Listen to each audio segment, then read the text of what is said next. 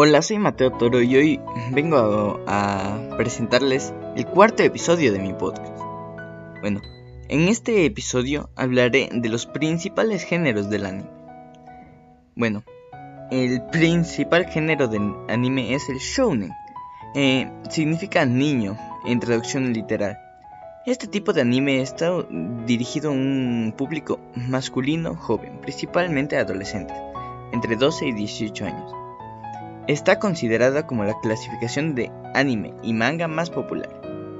La historia del anime shounen generalmente se centra en el desarrollo y viaje del héroe, que en este caso es un hombre. Puede haber shounes de varios géneros y subgéneros, comedia, romance, etc. Sin embargo, los animes de acción son los más comunes, o también famosos, Battle Shounen.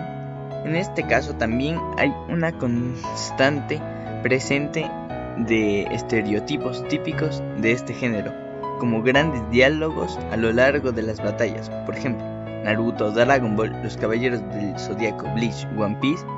Eh, esos son algunos de los animes shounen más conocidos. El otro género eh, es el show. Significa niña, literalmente en su traducción. El anime shoujo también está dirigido a jóvenes, pero principalmente mujeres. La trama de la serie generalmente presenta a una niña como protagonista, siendo las historias más centradas en dramas, novelas y o otros eventos eh, que marcan el, desarrollo de la mujer. Eh, uno de esos puede ser Sailor Moon.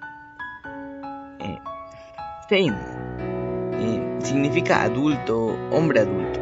Como lo indica, estos animes son hechos para público más maduro, generalmente entre 18 y 40 años.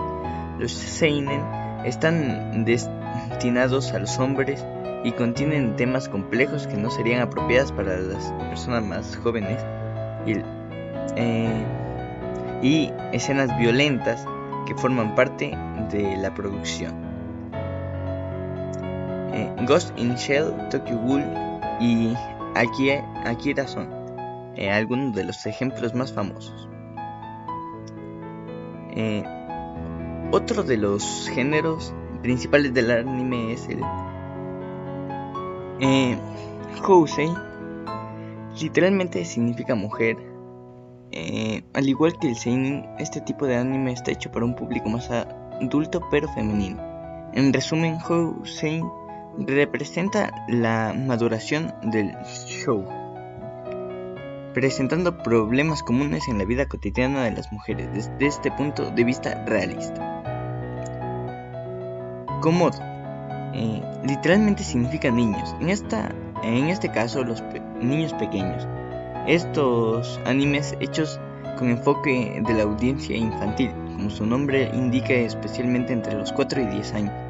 Las historias de Komodo eh, a menudo transmiten lecciones, importantes a las personas más jóvenes. Cómo respetar a las personas mayores, por ejemplo. Las tramas son simples y fáciles de entender. La importancia de la amistad y la apreciación de los valores fraternos y familiares también son comunes en este tipo de anime. Eh, bueno, así doy como terminado eh, mi episodio sobre los principales temas del anime. Me despido y hasta la próxima.